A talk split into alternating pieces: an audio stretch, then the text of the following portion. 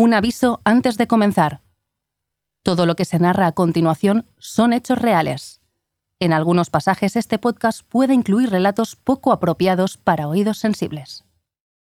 36. finale Kupa evropskih šampiona, klubsko prvenstvo Evrope, igraju prvak Jugoslavije Crvena zvezda i prvak Francuske Olimpik iz Marseilla. 25 de mayo de 1991. En el vanguardista estadio de Bari, en Italia, se disputa la final de la Copa de Europa. Estrella Roja contra Olympique de Marsella. Dos clubes que nunca han llegado a la final, representando a dos países, Yugoslavia y Francia, que aún no la han ganado. La tensión es enorme y el partido, como suele pasar en estos casos, aburridísimo.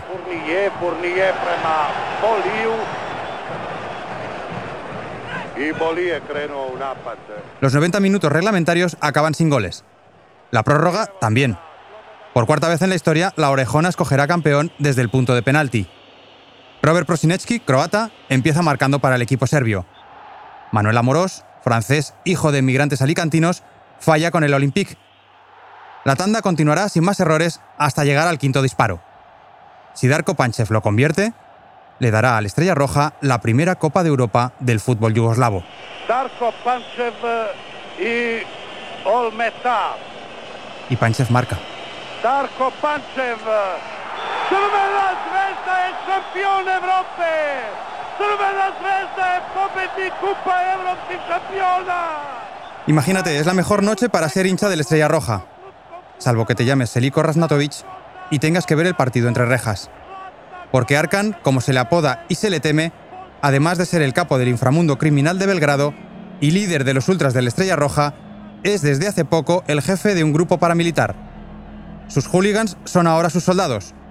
1991 está borrando las fronteras de Yugoslavia a la misma velocidad que los límites entre las gradas y las trincheras.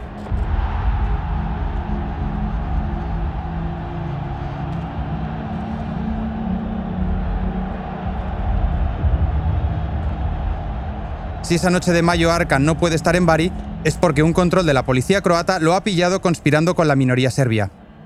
Pero su historial está repleto de fugas carcelarias, y algo le dice que este paso por la prisión de Zagreb también será breve. De momento celebra la victoria del Estrella Roja desde su celda.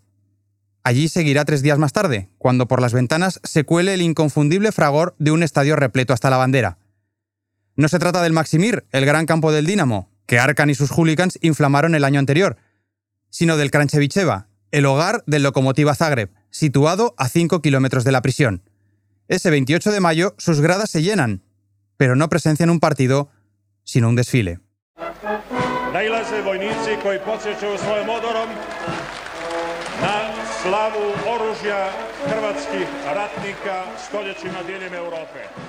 Ante la mirada complacida del presidente croata, Franjo Tuchman, la policía queda transformada en las nuevas Fuerzas Armadas de Croacia. Una denominación tan pomposa como reveladora del ambiente que flota en esos días. Ya no se aplaude a los futbolistas, sino a los soldados. Ya no se aclama a la estrella, sino al caudillo. Ya no se celebra la vida que encierra un gol, sino la muerte que presagian las armas.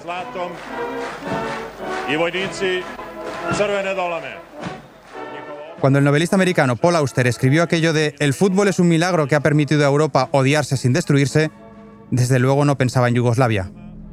Porque a principios de los 90, el fútbol en los Balcanes será utilizado para odiarse primero y destruirse después.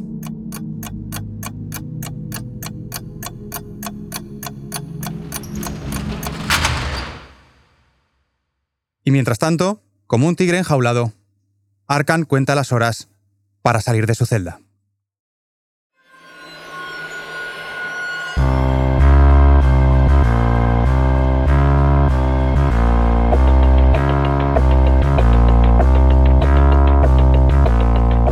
Más allá de los focos y la fama, de las victorias y el dinero, el fútbol cuenta también con su lado oscuro. Relatos de perdedores en el campo y en la vida. Equipos malditos, jugadores desaparecidos, estadios trágicos. Ya es momento de que algunas de esas historias y sus protagonistas abandonen la penumbra del olvido.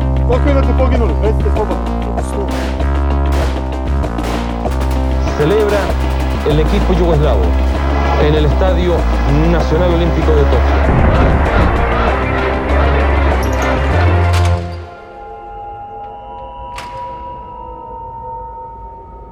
Yo soy Aitor Lagunas y esto es Brazalete Negro, de Panenka Podcast y Radio Primavera Sound, con el apoyo de Estrella Damm.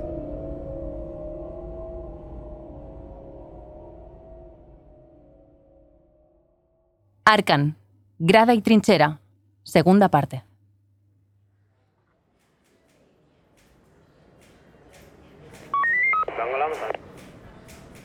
El 14 de junio de 1991, las puertas de la prisión de Zagreb se abren para que un preso, condenado por tenencia de una pistola, un revólver, dos granadas de mano y 300 balas, salga en libertad.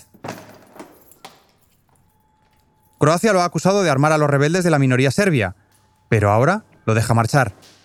Hay quienes apuntan a un pago millonario con el que Belgrado ha compensado al recién autónomo gobierno croata. En cualquier caso, ¿cuánto creéis que tarda Arkan en desaparecer? Efectivamente, esa misma tarde toma un avión privado rumbo a la capital serbia.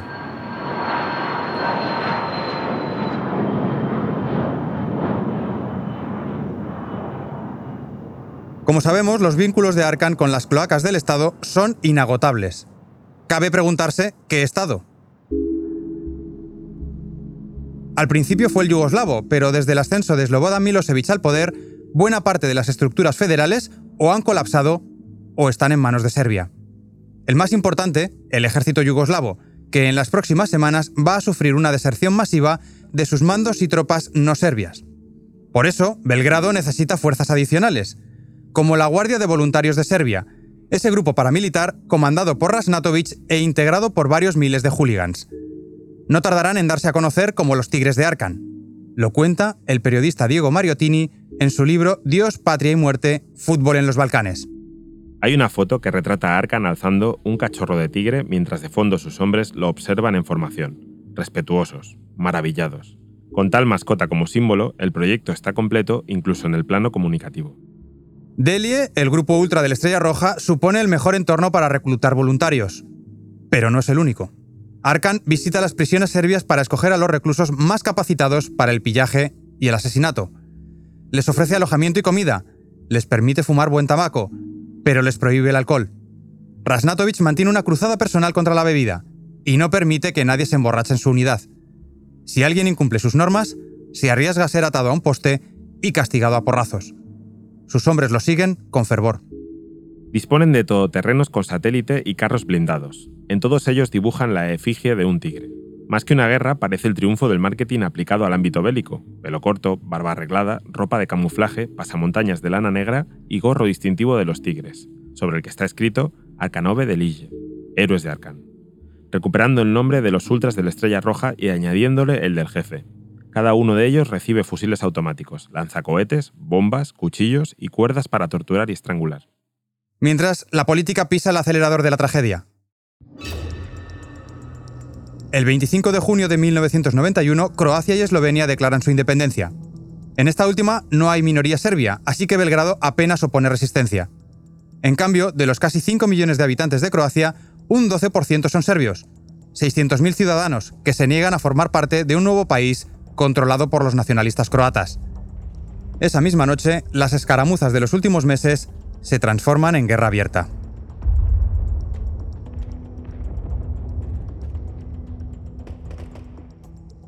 Arkan no tardará en aparecer en escena. El 7 de julio de 1991, sus tigres ocupan la pequeña localidad de Tenia, en la frontera entre Croacia y Serbia. Según Diego Mariottini, separan puerta por puerta a las familias serbias de las croatas, pero con una diferencia fundamental. Los serbios sobreviven, los croatas no. Saquean sus casas para luego incendiarlas. Al acabar, Arkan baja de un blindado y enseña a todos el rostro orgulloso y despiadado del vencedor. A partir de aquel día, se convierte en un auténtico señor de la guerra.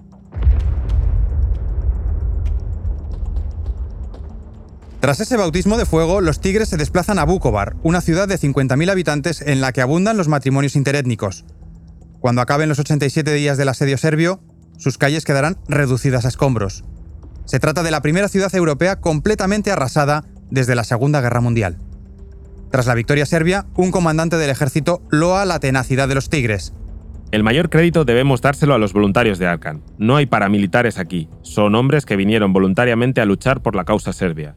Rodeamos un pueblo y él mata a cualquiera que se niegue a rendirse.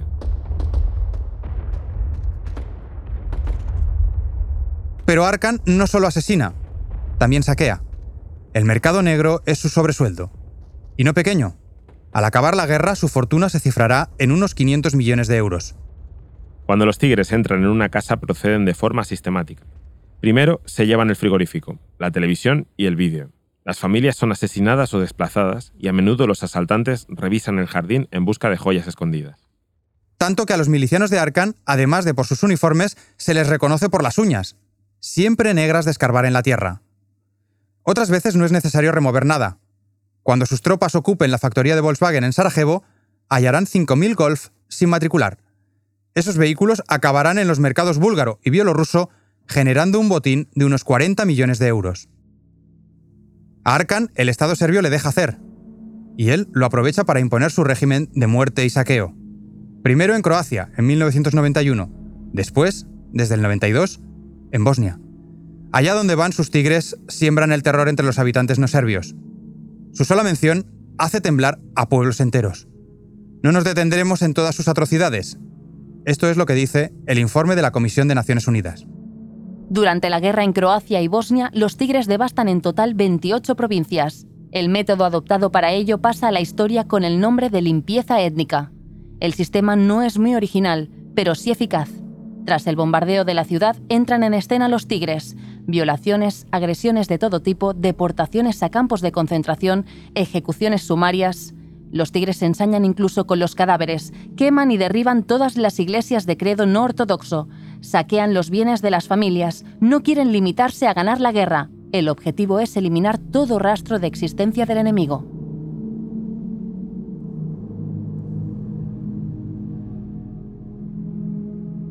Atracador de bancos, sicario al servicio de la policía secreta, líder de hooligans y ahora criminal de guerra.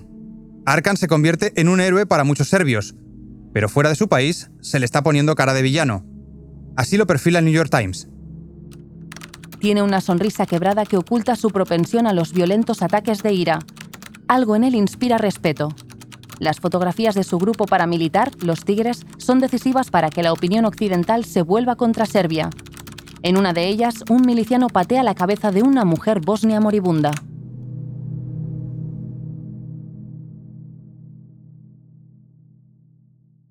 Además de cruel, Arkan es hiperactivo.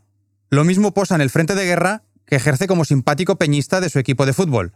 Como recoge el libro Dios, Patria y Muerte, Fútbol en los Balcanes, el 8 de diciembre de 1991, el Estrella Roja logra la Copa Intercontinental tras vencer al Colo Colo. Celebra el equipo yugoslavo en el Estadio Nacional Olímpico de Tokio. A su regreso, los jugadores son recibidos en el aeropuerto por Arkan, con un regalo muy especial. Entrega a cada futbolista un trozo de tierra de la región de Eslavonia, en Croacia, con una promesa, liberar la zona de la presencia de los no serbios. Ese título mundial de la Estrella Roja supone el último canto del cisne del fútbol yugoslavo.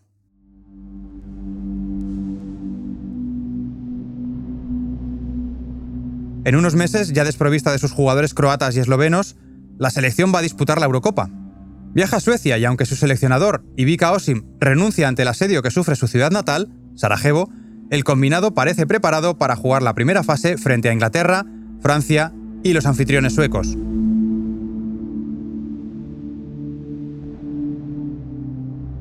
Ante el temor de que refugiados croatas protagonicen atentados, la policía les obliga a cambiar su hotel de concentración quedan internados en Leksand, un pueblo remoto a 200 kilómetros de Estocolmo. Allí, una semana antes de su debut, les llega la noticia. Amparándose en una resolución de la ONU, la UEFA descalifica a la selección yugoslava. Su sustituta, Dinamarca, acabará proclamándose sorprendente campeona. Como luego recordará el portero danés Peter Schmeichel, Ocupamos su lugar, nos alojamos en su hotel e incluso viajábamos con un autobús con la bandera yugoslava. Es imposible de explicar, pero en la práctica éramos Yugoslavia. Lejos de Escandinavia, Arkan mantiene su frenética hiperactividad. No tiene reparos en conceder entrevistas, más bien al contrario, parece buscarlas y disfrutar de la exposición mediática. Las cámaras le graban vejando a unos prisioneros bosnios. Preko 100 poginulih. Mašala, mašala, mašala. Pasando revista a unas tropas vestido de civil,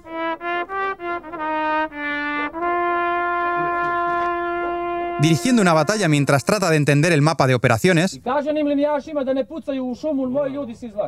o cuadrándose y departiendo amigablemente con Radovan Karadzic, líder de los serbios de Bosnia. Karadzic, por cierto, igual os suena por su revelador apodo, el carnicero de los Balcanes.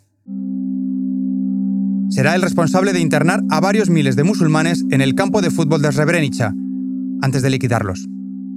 Esa masacre, la peor en Europa desde la derrota del Tercer Reich, provocará su cadena perpetua por parte del Tribunal de la Haya. Sin embargo, no serán estas barbaridades las que aparten a Arkan, sino los celos. El general de la recién constituida República Serbia de Bosnia no soporta que le robe protagonismo y prohíbe a los tigres seguir actuando. Arkan se desplaza entonces a Kosovo, un territorio de mayoría albanesa, pero que los nacionalistas serbios reclaman como corazón histórico de su nación. Raznatovic fijará su base de operaciones en el Gran Hotel de Pristina, por el que sus hombres se pasean arrogantemente. Para la infamia, queda el letrero que colocan en la puerta. Prohibida la entrada a albaneses, croatas y perros.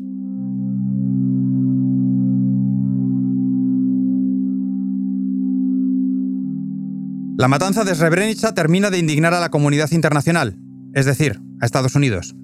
En diciembre de 1995, la guerra termina con un acuerdo de paz tutelado y simbólicamente firmado en una base aérea en Ohio. De allí sale un nuevo mapa de los Balcanes, sin rastro de esa gran Serbia que prometía Milosevic. Ni territorios en Croacia, ni anexiones en Bosnia. Tras la cascada de independencias, Serbia y Montenegro quedan relegadas a una especie de Yugoslavia de bolsillo.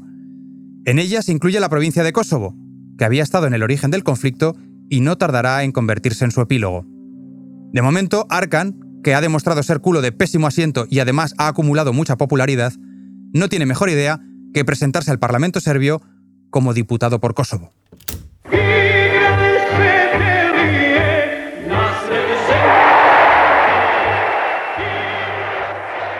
En el anuncio de su Partido por la Unidad Serbia, unos actores con muy poco aspecto de haber pisado tierra kosovar le aclaman.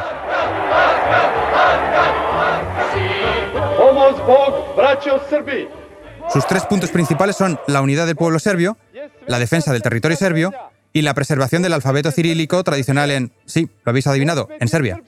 Como buen populista, Arkan piensa, ¿quién quiere propuestas elaboradas ante problemas complejos? Y acierta. Saca cinco escaños, entre ellos el suyo.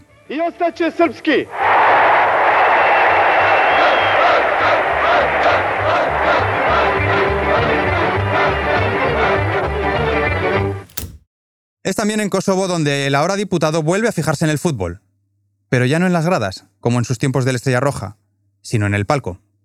Aunque los equipos kosovares disputan una liga independiente, Arkan promueve una versión serbia del Pristina Fútbol Club y lo integra en la segunda división yugoslava.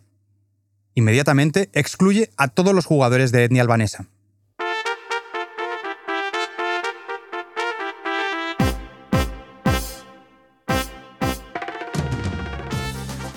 Además de la publicidad del balón, también organiza conciertos pop para mejorar su popularidad entre los votantes. Uno de ellos lo protagoniza una cantante 14 años más joven que él, Svetlana Checha. Efectivamente, es la Svetlana que acabará presenciando un partido de la Copa de la UEFA desde el banquillo del Vicente Calderón. Una estrella del turbofolk que cae rendidamente enamorada del comandante paramilitar.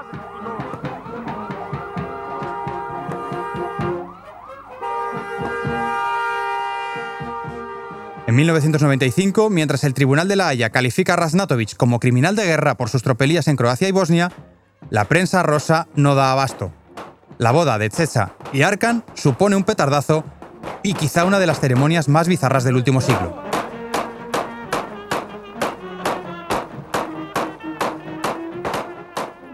Así es como tiempo después la revista Bremme describirá el evento. La cadena Pink TV retransmitió la boda a medida que iban llegando las cintas a la redacción. El público pudo ver cómo Arkan recogía a la novia vestido con el traje típico montenegrino. También cómo disparaba sin éxito con una pistola o una manzana, y volvía a intentarlo con una escopeta sin apenas alcanzarla. Después, todos los invitados armados dispararon al aire. La celebración se llevó a cabo en el Hotel Intercontinental.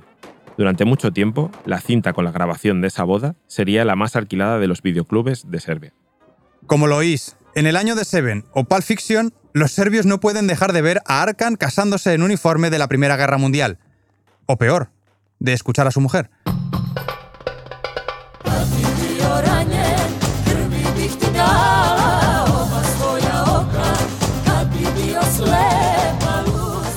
Pero lejos de la farándula, Arkan se mueve en la sombra para traficar con productos que la hiperinflación ha convertido en lujo. Casinos, discotecas, gasolineras, restaurantes, gimnasios. Tiene un poco de todo en todas partes.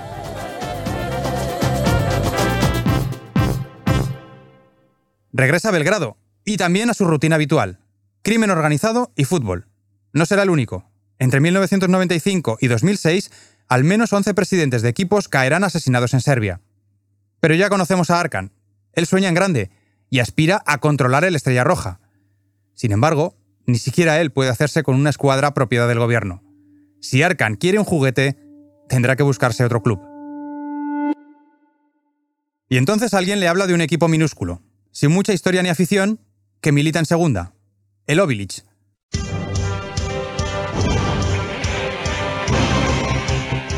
Solo con oírlo ya le gusta, porque no es el nombre de ningún barrio de Belgrado, sino el de un caballero medieval serbio. La leyenda de Milos Obilic cuenta que se cargó a un sultán turco antes de que las tropas serbias cayeran en los campos de Kosovo. ¿Se os ocurre algo más ultranacionalista? A Arkan tampoco.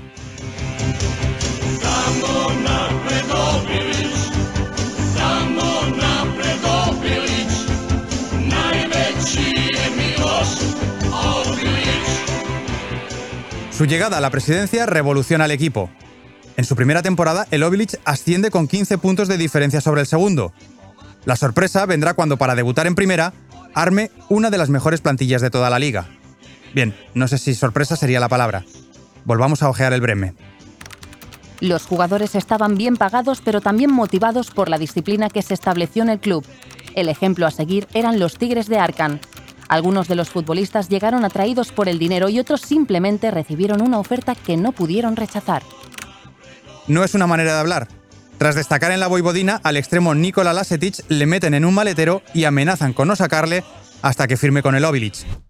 No me preguntéis por qué, pero Lasetic acaba firmando. Además de presidente y director deportivo, Arkan protagoniza un nuevo giro de guion al sacarse el título de entrenador. No, no llega a ponerse como técnico, pero le sirve para sentarse en el banquillo. ¿Que qué puede hacer un tigre ahí abajo? Pues su sola presencia basta para condicionar a rivales y colegiados. En una semifinal de Copa el árbitro muestra 17 tarjetas amarillas y dos rojas al rival. Cuando su entrenador protesta, la guardia de Arkan se encarga de acompañarlo fuera del campo. Otros alegan que el equipo ha ascendido a punta de pistola. En sus gradas no es raro ver a los veteranos de su milicia exhibir armas y entonar amenazas. Algunos incluso las cumplen. Una vez, un futbolista rival es retenido en un garaje para evitar que juegue contra el Obilic. Con esa peculiar, aunque efectiva estrategia, los de Arkan se proclaman campeones de liga. Es la temporada 1997-98. Además del título, se han ganado el derecho a disputar la previa de Champions. Si habéis escuchado el capítulo anterior, ya sabréis que su rival será el Bayern y que Franz Beckenbauer, manda más muniques, optará por no volar a Belgrado. Aún no os he contado, en cambio, que Rasnatovic sí habría viajado al partido en Alemania, solo que no se lo permiten. La UEFA, presidida por Lennart Johansson, le prohíbe representar al Obilic en el Olympia Stadium. Es el mismo Johansson que en 1992 había descalificado a Yugoslavia pocos días antes de comenzar la Eurocopa de Suecia. Si entonces recibió alguna bala en su buzón, ahora la amenaza de Arkan se torna más real. Según fuentes no oficiales recogidas por el canal B92, Arkan intenta enviar a sus hombres a Viena para asesinar a Johansson, pero decide suspender el atentado a última hora porque, según él, no es el momento adecuado. Desde luego, si alguien sabe cuándo es el mejor momento para cargarse a uno de los jefazos del fútbol mundial, ese es Arkan. Aguilera pedía la pelota a Juninho. Es Lardín el disparo. Y así llegamos al cruce contra el Atleti. El partido de ida no tiene mucha historia. Los colchoneros ganan 2 a 0 y Svetlana Ratnatovic, la presidenta consorte, deslumbra en el banquillo del Calderón. La Policía Nacional hace circular pasquines entre los espectadores. Si alguien ve a Arkan, debe avisar de inmediato a las autoridades. Pero el señor de la guerra no aparece, y la pelota pasa ahora al tejado de Jesús Girigil, presidente del equipo madrileño. ¿Viajará a la boca del lobo para verse cara a cara con uno de los tipos más despreciables de Europa? Pues no lo tiene muy claro. Esos días previos, Jesús Gil comparece en una de las televisiones que Silvio Berlusconi posee en Italia. Al presidente colchonero le preguntan sobre el tema. Aún no sé si irá a Belgrado, no es que me dé miedo ir, pero tengo motivos políticos para no viajar. Pero son motivos míos. Yo tengo mi propia guerra en Andalucía con Chávez. La presidenta me ha invitado a ir dos veces, pero no sé qué haré. Recordemos que Gil, como Arcan, ha montado su propio partido político. Tenéis que votarme 40.000 como mínimo. Hace falta alguien que tenga carisma, que tire de este vagón para que el tren pueda funcionar, para que el barco empiece una nueva singladura. Al frente del Grupo Independiente Liberal gobierna la turística Marbella, pero también otras localidades malagueñas y gaditanas e incluso Ceuta. Aunque Gil asegure no tener miedo, en Madrid se respira un ambiente enrarecido. Se cuentan muchas historias sobre Arcan. Además de saber si Gil viajará o no, hay otras incógnitas por resolver. Nos lo explica Roberto Palomar, enviado especial de marca a aquel encuentro. El partido se estaba rodeado de ese de ese joder, esto va a ser una encerrona, esto a ver, a ver si salimos bien de aquí, si va a haber mucha policía, poca, el Atlético cómo va a comer, cómo se va a organizar. Hubo mucho lío por dónde se jugó, eh, en qué campo se iba a jugar el partido, si en el del Estrella Roja o en el del Partizan. El partido se acaba disputando en el estadio del Partizan de Belgrado. Seguramente a Arcan le habría gustado más el pequeño Maraganá, pero está deseoso de saber si Jesús Gil va a honrarle con su visita o si va a darle plantón y al principio se dijo que no iba a venir, pero el tío dijo que sí, que no iba a dejar al equipo solo y demás. Porque en el partido anterior que le tocaba a Lovilic con el Bayern Múnich, eh, Beckenbauer no viajó, porque dijo que, que, él no se sentaba en el palco con un criminal de guerra y tal. O sea, el Bayern fue a pelo. Pero Gil dijo que sí. Aunque parece y es un echado para adelante, Jesús Gil toma sus precauciones. Él siempre llevaba eh, dos guardaespaldas y vino con cuatro esa vez. Además de duplicar a sus escoltas, Gil mandará volar a uno de ellos un día antes para que compruebe minuciosamente el Hotel Intercontinental. Si estáis prestando atención al capítulo, os tiene que sonar. Sí, el Atleti va a pernoctar en el mismo hotel en el que Arcan celebró su bodorrio dos años antes. Y ojo, que volverá a salir. El Atlético eh, exigió además eh, ocupar una planta solo, para, le, dieron seguridad, garantías y que no pasaba nada y tal. Exigieron una planta, se iban a llevar la comida, no se la llevaron y al final me parece que solo se llevaron el agua. Arcan accede a todas las peticiones atléticas. La visita de un mandatario del fútbol europeo como Jesús Gil supone un espaldarazo a su imagen. Si Belgrado está expectante, Madrid aguarda el viaje entre la curiosidad y el temor. Esos días la prensa deja de hablar de lo deportivo para centrarse en lo social. Alguien en la redacción de Marca se acuerda entonces de Miroslav Borgic, un yugoslavo que había sido preparador físico del Real Madrid. Era un tío muy accesible, muy, muy gracioso, muy simpático en, en el Madrid, teníamos buena relación con él y demás. Al Madrid le hacía un gran servicio.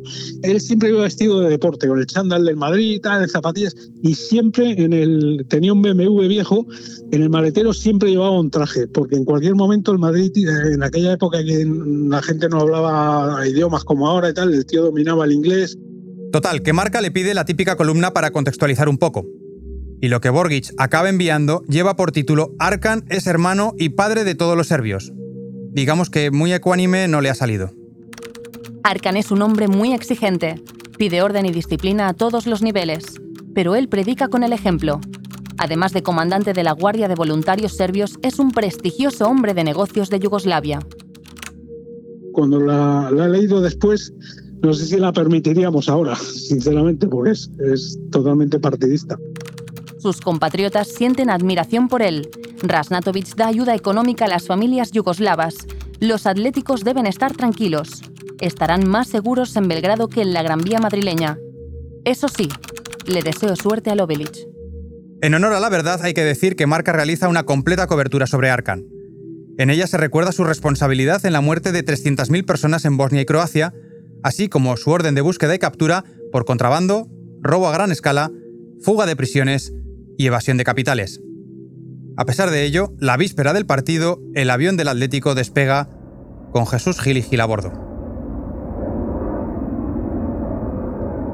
Viajábamos con el, equipo en el mismo avión y todo esto, y joder, nos quedamos acojonados cuando aterrizamos ahí y está el Arcan este. Con una actitud muy. Ahora ya sabemos lo que era el tío, ¿no? Pero sí que se veía un tío cínico, ¿sabes? Un tío no, que no era limpio, no, no, mucha sonrisa eh, falsa y no sé qué. A la prensa nos contestó hay cuatro vaguedades. El tipo, bueno, con Gil estuvo muy amable. Arkan consigue en el aeropuerto la foto que buscaba. Os la describo. A la izquierda, Seliko Raznatovic, trajeado y con cara de satisfacción.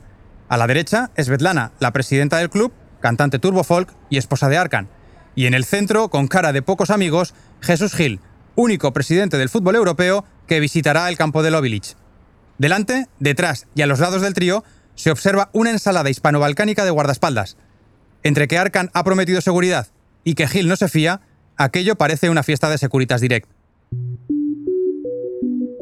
Pero es la, esa seguridad que te digo yo que te proporciona la mafia. Si tú entras en su territorio, pues eres, eres intocable. Un poco era eso. Entrabas en, en el Intercontinental de Belgrado, que era el territorio Arcan, y pues no iba, no iba a pasar nada. El Atleti entra en territorio Arcan rodeado de agasajos. Es el 28 de septiembre de 1998. Esa noche, el señor de la guerra serbio conduce a Jesús Gil hasta su castillo Kitsch frente al Maracaná y lo obsequia con una cena privada. De verdad, pagaríamos dinero por alguna grabación de esas conversaciones, pero habrá que tirar de imaginación. Al acabar, Gil regresará al Intercontinental, y al día siguiente, Arkan, excesivo para lo malo, pero también para lo bueno, volverá a visitar la expedición atlética. Se siente tan a gusto que incluso charla con la prensa española. Claro, ver el tío allí con la media sonrisa, acercarse a la prensa sin ningún problema, un poco en su, en su hábitat, ¿sabes? Allí en el Hotel Intercontinental, como, como a salvo de todo, pues sí, el tío te, te atiende y se blanqueaba. Roberto Palomar y sus compañeros son conscientes de quién tienen delante y le preguntan por sus cuentas con la justicia. Lo que pasa es que no, no le sacabas de su discurso. Es mentira que yo esté buscado por, por la Interpol. Yo lo que hice fue organizar a un grupo de, eh, de aficionados y de ahí luego nació el, el Ovilich. Es falso que yo haya cometido crímenes de guerra. Estaría mi nombre en el Tribunal de La Haya, eh, nos decía. Otro de los periodistas le aprieta. Si Arcan no está buscado por nadie, entonces ¿por qué no viajó a Madrid?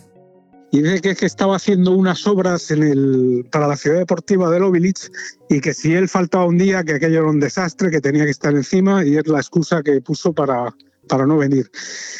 O sea, tú le veías y, y, veías un cínico ahí. También teníamos la información que teníamos, ¿no? Que el tío estaba buscado por Interpol, que era un hijo de puta. Cuando llegue la hora del partido, Arkan se sentará en el banquillo, que para eso tiene licencia de entrenador. Pero no cabe duda de que las directivas han confraternizado y mucho tanto que el marca recoge un inusual detalle. Antes del encuentro pudo verse una insólita imagen. Ambos equipos formaron juntos para la foto oficial como muestra de la hermandad y las buenas relaciones existentes entre el Atlético de Madrid y el Ovilich.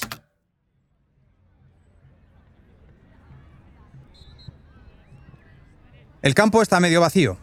El estadio del Partizan es una casa demasiado grande para albergar a una familia tan artificial como la del Ovilich. El ambiente es desangelado. Si alguna vez hubo clima de encerrona, se evapora en el minuto 55.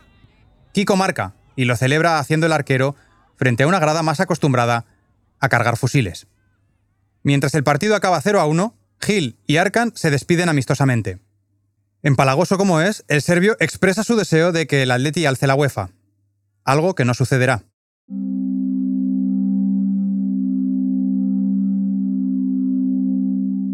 Esa temporada 98-99 entrará en la historia del Atlético por algo mucho más grave, el asesinato del seguidor Churiurdín Aitor Zabaleta, apuñalado por miembros del Frente Atlético. No han pasado ni tres meses de sus fotos con Arcan cuando Gil visita el fondo sur del Calderón y pregona. Esta es la buena gente, la familia y el corazón del Atlético. No se puede politizar este asunto, ni creer que el fútbol es un espectáculo que genera violencia. Apenas un año más tarde, Gil será apartado de la presidencia colchonera en la primera intervención judicial en España de un club de fútbol. Y pocos meses después, el equipo protagonizará su primer descenso a segunda desde 1936.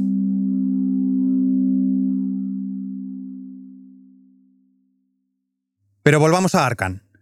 Porque mientras Ovilich y Atlético juegan aquella eliminatoria, la ONU está aprobando resoluciones para sancionar a lo que queda de Yugoslavia, sus fuerzas están provocando un drama humanitario en Kosovo, de donde huyen 250.000 refugiados. Rasnatovic no tarda en ofrecerse de nuevo al servicio de Serbia, pero al ejército ya no le interesa publicitar su imagen en primera línea de frente. Arkan se queda en Belgrado ciudad que la OTAN bombardeará en la primavera de 1999. Poco después, el Tribunal Penal Internacional de La Haya hará firme su acusación de genocidio y crímenes contra la humanidad. Arkan es cada vez más un paria internacional.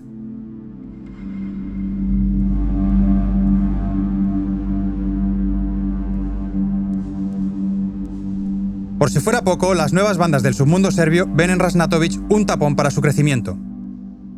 El ambiente en torno a su figura ha cambiado. Lo notan todos, menos Seilko, pero si ha salido impune de todas las últimas dos décadas, ¿por qué debería ser diferente ahora?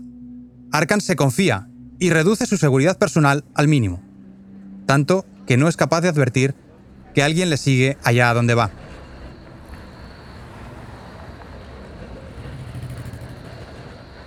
Belgrado acaba de estrenar el año 2000. El 15 de enero, Arkan y Svetlana se dirigen de nuevo al Hotel Intercontinental.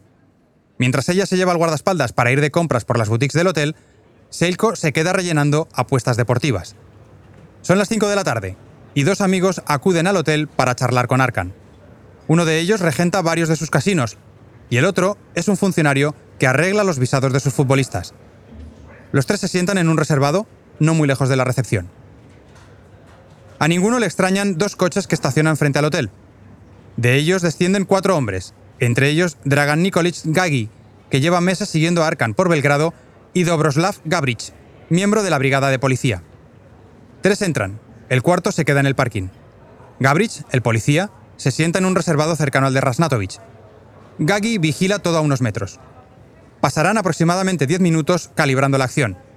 Comprueban que efectivamente Arkan está sin guardaespaldas. Entonces, Gagi usa su móvil para pedirle al hombre del aparcamiento que ponga en marcha el motor. Es la señal para que Gabrich se levante de su mesa, saque una pistola CZ-99 del abrigo y descerraje tres disparos contra la nuca de Arkan. El hall del Hotel Intercontinental, el mismo que el Atlético ha ocupado año y medio antes, se convierte en la escena de un crimen que sacude los cimientos de toda Serbia.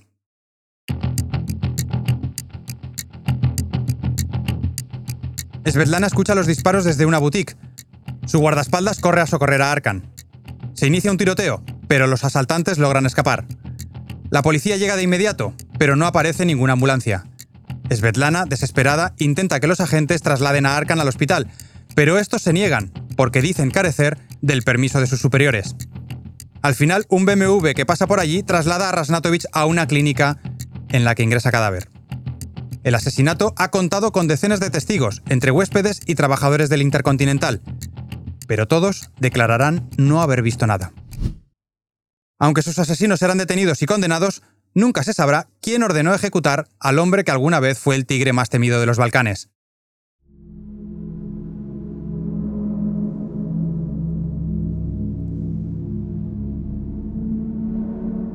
Durante los interrogatorios, un jefe de policía asegurará que Radomir Markovic, hombre fuerte de Milosevic y jefe de la seguridad del Estado durante aquellos años, estuvo implicado en el asesinato de Arkan. No podrá ratificar su testimonio, porque él mismo será ejecutado sin que se dé nunca con los culpables. No será el único. En 2004, otro de los testigos que puede esclarecer el asesinato de Arkan también cae ajusticiado. Rodeado por muchos rumores y muy pocas certezas, Arkan murió como vivió, entre sombras y conspiraciones, con un pie en los bajos fondos y el otro en las altas esferas, cerca del poder quizá demasiado, y en algún punto indeterminado del triángulo entre política, crimen organizado y fútbol. Ninguna como su extremada y frenética existencia vertebra los últimos años de Yugoslavia. Ese país, que en pocos años pasó de saltar en la grada a caer en la trinchera.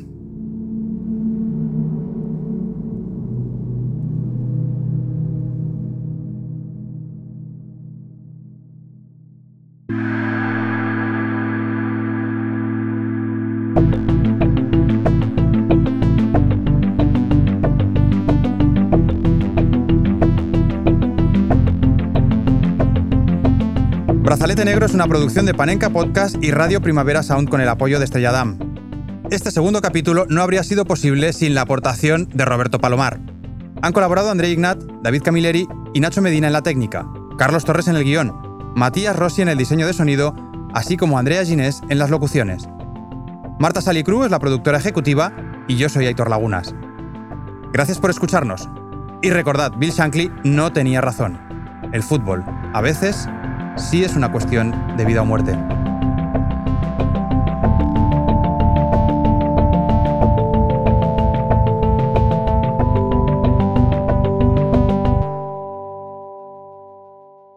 Hasta la próxima temporada.